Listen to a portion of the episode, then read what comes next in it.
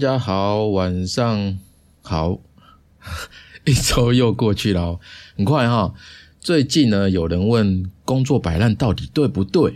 哦，他大概是这样子啊，就是他是新员工，然后呢，前三个月呢试用期嘛，每天都很努力啊，就是充满干劲啊，老板很欣赏他这样的工作态度哦。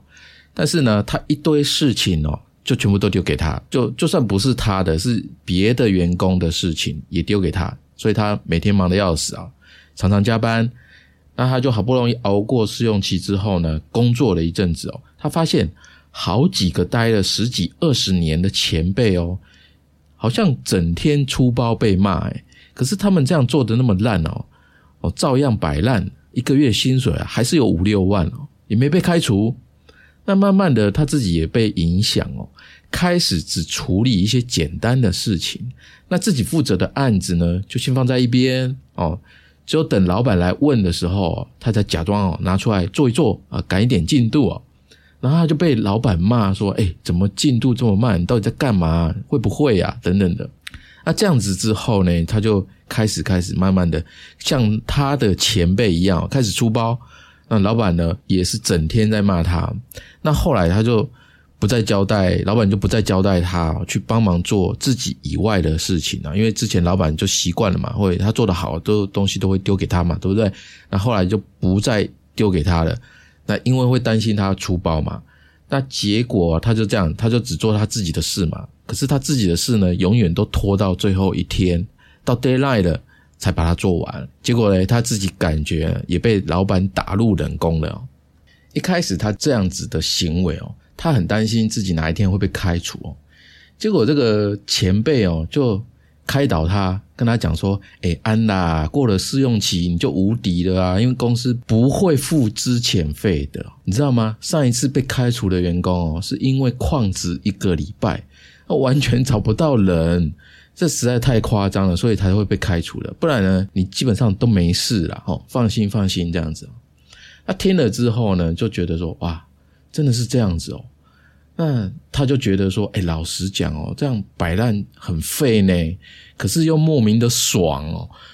上班装忙，然后老板来，然后我再做做样子哦，反正认真被骂，摆烂也被骂，啊，又不用加班，又不用不用做。多余的事情，一个月我还不是照样领四万多？那我这样跟随公司文化潮流一起摆烂是对的吗？啊，嘻嘻啊，笑嘻嘻的嘻，还给我嘻嘻哦，哦，这个你知道吗？站在企业主的角度哦，如果我公司这样哦，真的会昏倒嘞。这个也太 d o 波了吧？就是你太薪水小偷了吧？就是我很好奇哦，就是员工这样子摆烂哦，为什么公司这间公司还可以活这么久？诶有员工待了十几二十年哦，那相当这样的企业算是很长寿的耶。一个月薪水四万到六万左右哦，你算一算哦，劳健保再加一加，按照薪资来反推公司的营收的话，我们假设这间公司有十个员工好了。那一般呢，我们的人事费大概占十到十五趴左右啦，大概一般中小企业啦。那尽力的话，如果我们抓三到四成好了，那他的一年营收至少有八千万呢，可能呐，可能有，哦搞不好还超过。哦那这间公司到底在做什么？是开赌场的吗？还是洗钱之类的？还是做什么非法的事情啊？这是公司这么。摆烂，为什么还可以有这么多营收啊？那如果公公司的员工不摆烂，那是不是还可以赚更多的钱？哇，这个想一想，真的非常非常羡慕哦。好，就是反正这个人问说：“哎，那这样公司文化这样跟随哦，一起摆烂是对的吗？”我觉得啦，就是说。这样的文化当然是有问题的，老板的问题最大，因为他是整个集团性的犯罪，就是集团性在摆烂，不止一个人。那单纯只看个体的话，就是我们从员工的角度出发了，从自己爽的角度了，那当然是对的啊。我这要看状况嘛。那如果摆烂对我自己来讲，我觉得我会把它看成手段，它只是为了解决某一个时间段的问题，就是。它不是永久性的，而且啊，如果你是个性摆烂的话，它最终会伤害到自己嘛，就是伤害到你的未来的发展嘛。但很刚好哦，我自己就有刻意摆烂的经验哦，我来跟大家分享一下哦。就是我以前在一家网络公司上班，那个时候我们的呃大主管换了一个新来的哦，就是总经理这个阶层啊。那我刚好是他下面的直接一个，那他就叫我规划新的手机 APP 的页面。还有整个流程，那结果呢？我花了三天就完成了，三天哦，真的真的三天啊。嗯，如果你从零到完成，一般大概需要两周的时间去弄那个 markup，就是就是初步的那个稿件啊。所以呢，当周那一周我花三天嘛，就那一周礼拜五开会的时候，我就直接说：“哎，我做好了哦。”然后就直接秀给大家看，去做简报。那这个。大主管跟同事哦都吓到了，他们真的吓到了。主管就说：“哎靠，你太快了吧！这个速度你是每天都熬夜不睡觉弄出来的吗？怎么可能？我没看过这么快的。”那我就跟他讲哦，其实不是真的用三天，而是说我之前呢就有预计到说我们可能会换新的版本嘛，所以我就利用零碎的时间，我先做一点做一点，这样累积下来的，不是完全从无到有。那这个大主管就。在大家面前就开玩笑说：“哇，我本来觉得你普通优秀，诶，想不到你实在太优秀了哦，值得大家学习这样子。”那后来呢，我就发现说，同事之间有声音在传，我这样子会打乱大家的工作节奏，而且会有让他们好像工作效率比较差的错觉。而后来我就学聪明了，我听到这样的声音，我就学聪明了。以后呢，我就算我已经先做好了，我也只在 deadline 期限前哦，两大概两天到三天左右再交件，那这样就好了。不要做完马上交，不要在 deadline 差很多之前提早交哦。那你说我早就做好了，那我中间的时间该干嘛？我就是在摆烂啊，一定东摸西摸装忙嘛哦，不要让人家觉得我好像没事做嘛，这一定要装的嘛。那。但是呢，其实是在轻轻松松的做自己的事哦，心态上面呢，或者是执行上面，反正就是很轻松。我可能在看资料啊，我在学新的东西啊，或者在呃，我这个职业的类似的团体里面啊，去跟大家认识啊，打交道等等的，反正就是去增加自己的能力啊，绝对不会那边划手机打手游啊，那太夸张了。就是我发现呢，你在平庸的公司太突出的话。你通常很大的机会会变成眼中钉，因为肯定有人会想要弄你哦，不管是不是真的弄你啊，反正就是有人把你当成眼中钉了。除非你的后台很硬哦，权力很大，不然哦，你就要在这样的公司去装平庸，或者你就要想办法说，哎，要跳去怎么跳去竞争力更强的公司，不然你很可能。会变成像开头讲的那个人一样，在西西那两那个人一样，他如果跟着摆烂，他可能不是故意的，他就是潜潜移默化被影响嘛，他就跟着摆烂，那这样下去，他就永远只能留在那家公司，他去不了别的地方，去不了更好的地方，因为他的竞争力变弱了。好，大家可以思考这个点。反正呢，后来我就故意啊，把节奏整个放慢啊，但是我实际上是快啊，就是。但我故意放慢哦，这样一边呢，除了我有达到 KPI 哦，而且还甚至超过一点点 KPI 哦。主管觉得，哎，我工作能力很好啊，哦，然后慢慢的也在很多事情上面啊，都会开始问我的意见，让我做一些幕僚性质的事情，比如说分析啊，哦，情报收集啊，还有决策性的一些东西这样子啊，不会给我太多专案执行的事情。哦这样我就比较轻松嘛，那同事也很喜欢我，因为他们看到我呢比较平易近人啊。我本来就是这样子，就是不会因为我是大主管的亲信啊，因为他们看到大主管常常找我去嘛，讲话啊、讨论事情什么的嘛，他们就觉得我是他的身边最亲信、亲亲近的人，我就不会一副有靠山的样子哦，就高高在上的样子，就很平易近人，而且哦，跟我打好关系哦。对他们来讲也是有好处的嘛，对不对？所以呢，公司的各种风声哦，各种消息哦，我都可以在第一时间知道。那你看这样的话，是不是在公司会过得比较轻松？哦，还不错啦，哈。所以我就自己觉得啦，有时候适度的摆烂哦，你不要那么突出，其实还蛮对的诶。当然，这个没有绝对是或否，我把它看成一种弹性，一种策略哦。我觉得至少就我自己的经验来讲哦，你不会因为太突出、太认真而惹上多余的麻烦，产生不必要的问题。那是不是这样呢？大家可以亲身就自己的经验哦来思考看看哦。好哦，那讲完自己的经验哦，接下来我想要从心理学的角度嘛，来翻转一下大家对摆烂的认知哦。因为光是前面这样讲嘛，大家对摆烂的印象一定还是。多少不认同的啦，可是有时候讲哦，摆烂它确实是一种能力哦，因为它不只是解决问题，它还可以调试你的心情，还有情绪压力等等的。因为其实摆烂里面呢，它的底层逻辑啊，其实有一种浴火重生、打破后重建的意思哦。好，接下来我们来解释一下这个部分。摆烂有时候真的是一种策略，好的策略哦。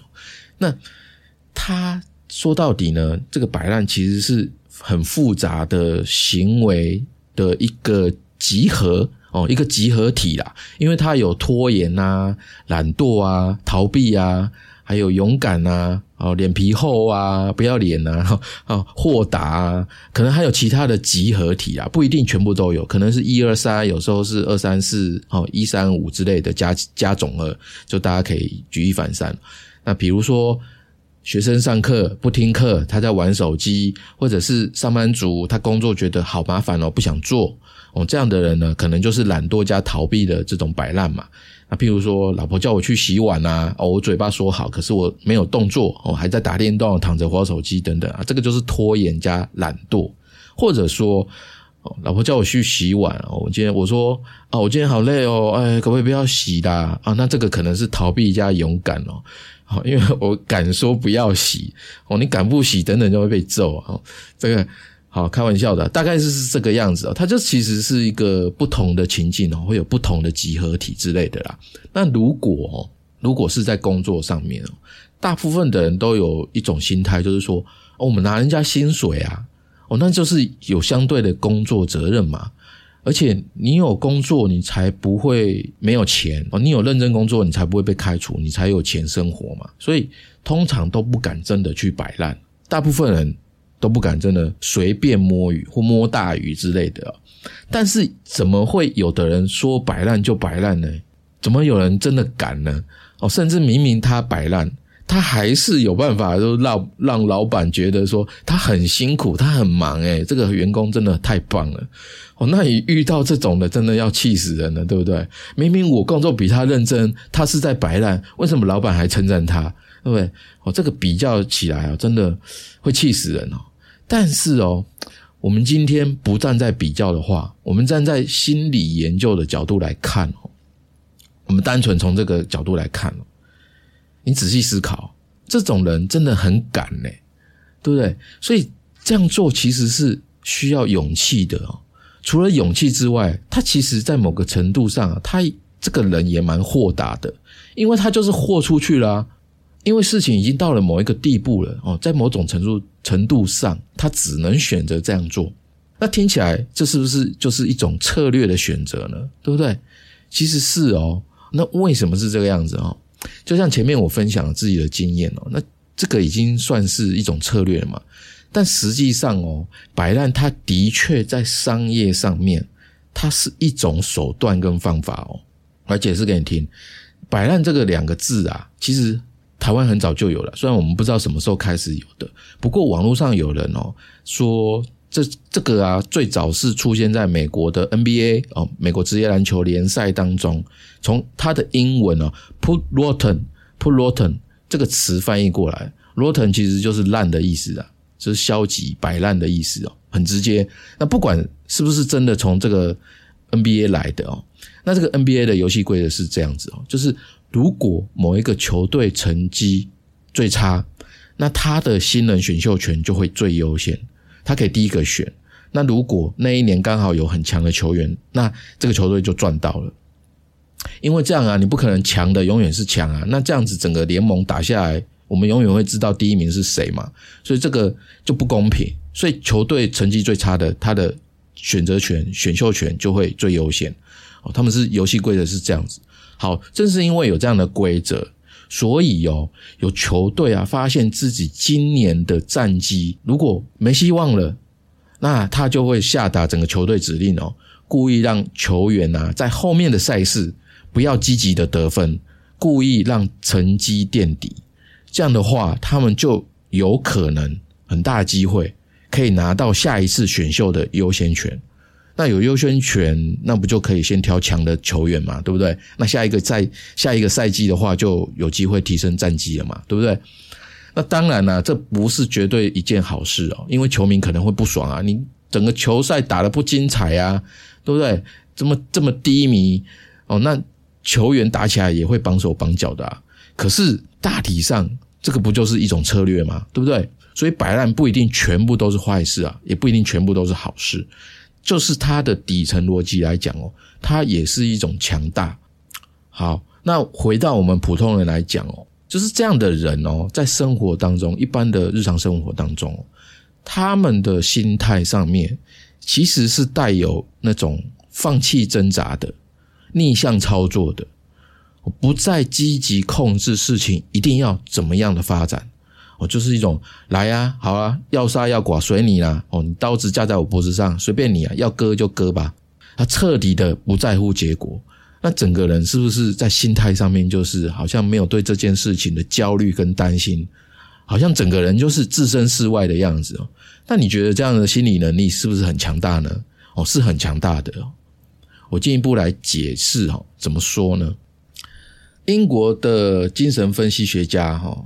威尔弗雷德·比昂，他有个理论叫做负能力，英文是 negative capability。他最初呢是由英国的浪漫派诗人济慈哦，不是慈济哦哈，济慈在一八一七年提出的一个概论哦，他是说一个艺术家他在追求美的时候啊，应该不要有框架，要自由的，应该要 negative，要消极的。哦，这个消极的意思就是说啊，我们要抛弃自己的喜好跟个性哦，或者是经验成见之类的，要将自己呢自我去退化成 nothing 哦，就是无知啦哦，这个时候你才能够获得 capability 哦，这个能力，然后去发展 everything。我不是故意那个中英夹杂哈，好像装到 A B C，不是这样子，他就是大概是在解释，就是要 negative，然后退化成 nothing。那你才能够获得 capability 这个能力，然后发展 everything。诶，这个如果你知道特斯拉老板伊隆马斯克，伊隆马斯克，我每次都念成马克思，他不是有一个第一性原理的概念吗？哦，如果你知道的话，你就知道，嗯，可能有人不知道，我讲一下，第一性原理呢，就是不从经验去创新，而是从零开始，只采用最基本的事实，然后根据事实推论进行创新。他就是用这样子的概念去做出 Space X 火箭啊，特斯拉啊，然后之前的 PayPal 啊，这个第三方支付平台，反正就是这样子。哎，你听起来是不是觉得两个哦，这负能力跟第一性原理是不是很像？哎，原来马斯克也不是原创嘛，这个概念其实一八一七年就有了啊，没什么了不起的哈。好，这个诗人济慈这个论点哦，其实要。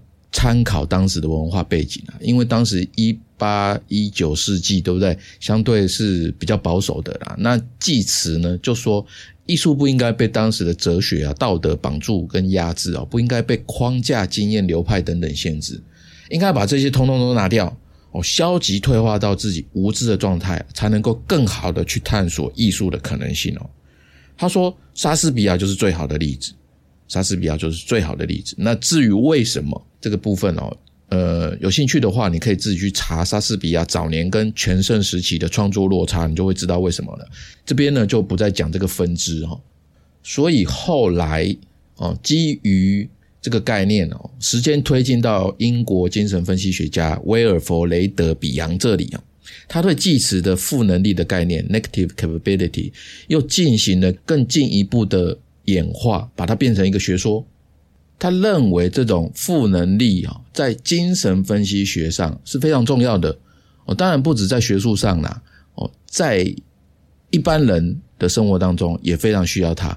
我用比喻来讲比较快了，大概是说，一个心理师在接个案咨询的时候，让个案在心理师的面前铺露他自己的痛苦啊、困惑的时候，这个时候呢，这个心理师要刻意的无作为，哦不要像普通人会急着想要马上开导他们，我帮助他们朝向哦政治正确的方向去哦，因为你这样就是在用正能量哦正不是正能量，就是正向的能力控制他们，你控制他们反而会限制了这个个案的发展可能性，所以心理师需要这种负能力，要有这种。无作为的能力，刻意的无作为，不要急着帮，不要急着去找答案。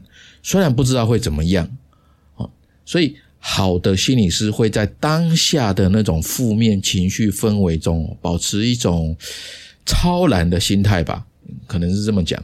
我让个案可以持续的喷发，或者讲宣泄内心的那种黑暗，去不断的挖掘自己的内在。这个就是一个接纳个案坏的可能性的过程啊，比如说他在这个过程曝光自己的弱点啊，自己的伤痛啊，他可能之前都是在压抑情绪嘛，然后在这个空间、这个时间内，哦，他情绪逐渐的失控，或者他其他负面完全的呈现哦，你是不知道会怎么样发展的，对不对？在那个当下啦，所以心理师要在这个。不确定性的当下，跟着过啊，跟着跟着个案去经过这样子的过程哦。这个个案在这个洗礼之后，他才能够发展出正向的能力。这个就好像戒毒瘾的人有没有？然后一个人毒瘾发作，然后你旁边的人就是故意不理他，把他绑住，然后他怎么样呼救啊？然后说：“哎，给给我，赶快给我！”但但是你就是不理他，对不对？那其实这个摆烂就有用，因为他在毒瘾发作的过程哦，你就让他发，那过了之后，他的毒瘾慢慢就会消失了，他就会变成正常人。那这个摆烂呢，其实就是负能力的一种表现哦。所以啊，我们回到一般人来讲哦，敢摆烂的人，他就是有这种负能力的，因为他就算面对未知的不确定性。他照样可以过他的生活，比如说我们工作摆烂，对不对？可是万一被发现，然后被开除了怎么办？这明明是一种风险呐！可是暴露在这种风险之下，他还是好像没事一样，对不对？那这种人不就是很厉害吗？哦，他是有能力的嘛，所以他在某种程度上面已经置之死地而后生了嘛，搞不好还真的给他走出一条路，对不对？因为人嘛，走有时候在没有退路的情况下。你不会想东想西了，反而这个时候潜能才会被激发出来，对不对？所以你用正面的角度去看摆烂的人的话，我们宁愿相信说这样的人他是在退无可路的呃退无可退的时候。我今天一直讲错话，呃，一直大舌头，反正就是他在退无可退的时候蓄势待发，就好像他已经在低谷，有没有准备 V 型的反转？那这个就是一种负能力的展现哦。那当然啦。没有人一开始就是天生，我生下来就是要开始摆烂的。他一定是经过了一些挣扎跟努力哦，然后发现了，哎，我没办法改变现状哎，所以呢，我干嘛要强迫自己这样子？我不要再控制了，因为我控制不了控制不了的事情，哈，控制控制不了的事情。所以比起我一直紧抓不放哦，松开手，选择松开手。那个手要张开的当下，其实是更难的，因为你一松开，事情的发展就会越来越不可预期，对不对？面对这种不可预期啊，不是每个人心里都能够承受得了的哦。说真的哦，是这样子哦，所以很多人还是紧抓不放的。你可以思考这个比喻看看哦。所以摆烂它是一种能力啊，只是说它是负能力。那我们再来描述一下这个摆烂的心理过程好了啦。这个过程其实也很重要，就是这个过程很像我们打疫苗，有的人会发烧不舒服啊，有的人注射的部位会疼痛哦，或者是全身无力啊、头痛啊、拉肚子啊。那这个过程呢，每个人哦，他们的反应都会不一样哦。那不管怎么样，这个过程其实是一个增强免疫力的过程。所以啊，增强免疫力嘛，有时候我们遇到自己想摆烂，又觉得。这样子好像不好啊，不应该，不对啊，哦，然后但是你会挣扎嘛？我就是想要做又不敢啊，不，可是不断的想这样子，我们就很容易把焦点放在面对这种挣扎的感受，反反复复、反反复复的，不断的在内耗。哦，当然还有比较了，跟别人比较，因为别人可以，我不行，那我自己就在内耗嘛。那所以啊，当我们我觉得说了，就是我们现在知道了摆烂是一种负能力。如果我们愿意选择相信这个观念的话，那我就可以换一个焦点哦，就是我不需要为自己以前这种内心的挣扎哦，这种感受去感到恐慌、感到害怕。我觉得我不应该这样子啊，去感到感到这种负面的这种感受啦，这种复杂的感受，反而要去看到说，我把焦点放在说，我到底为了什么去摆烂？想要摆烂，是我想要表达什么吗？我们把焦点放在去探索这个部分。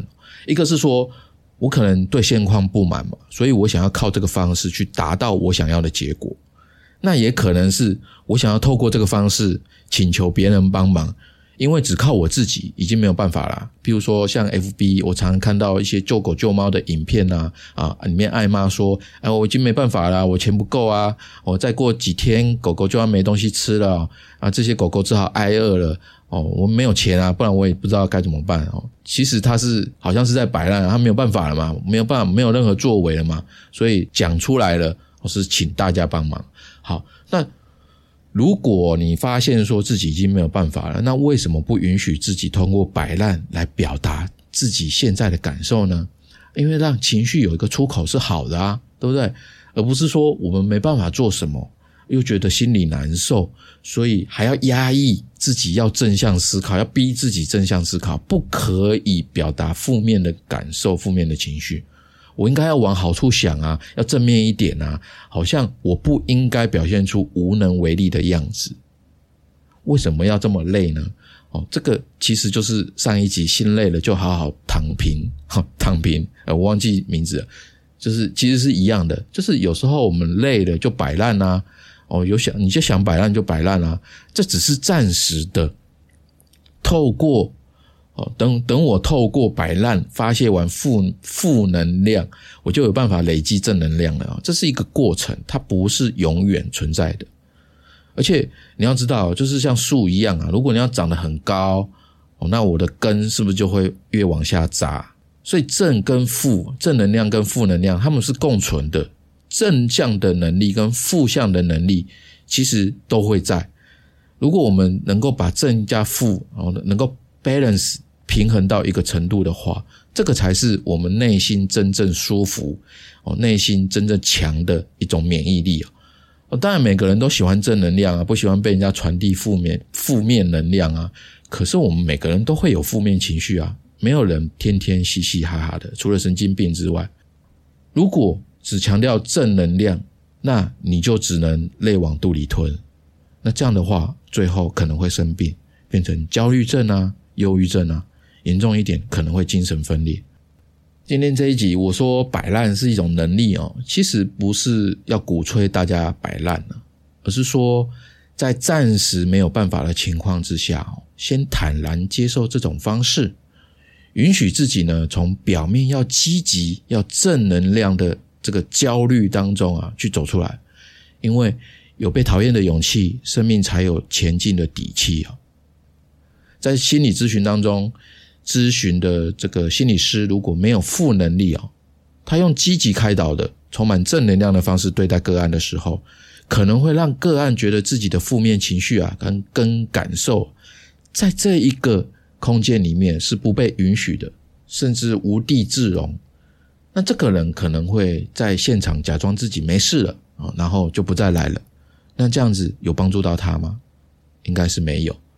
那回到家中，回到生活当中。一个人不被允许表现负面的样子，那就可能在看不见的地方出现问题。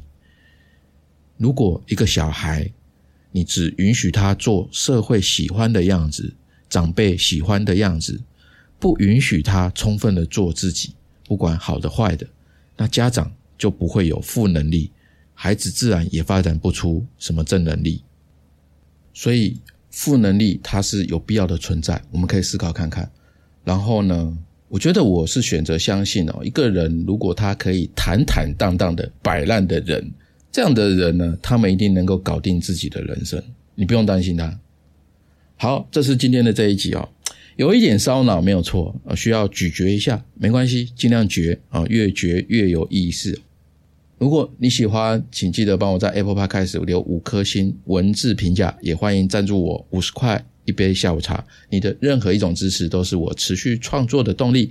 如果你的工作职涯或者人生需要解惑、需要解决，可以在好好听你说的官网随时都可以跟我预约。我们今天就到这边，下周三晚上七点，小伙伴们不要错过喽！拜拜，再见。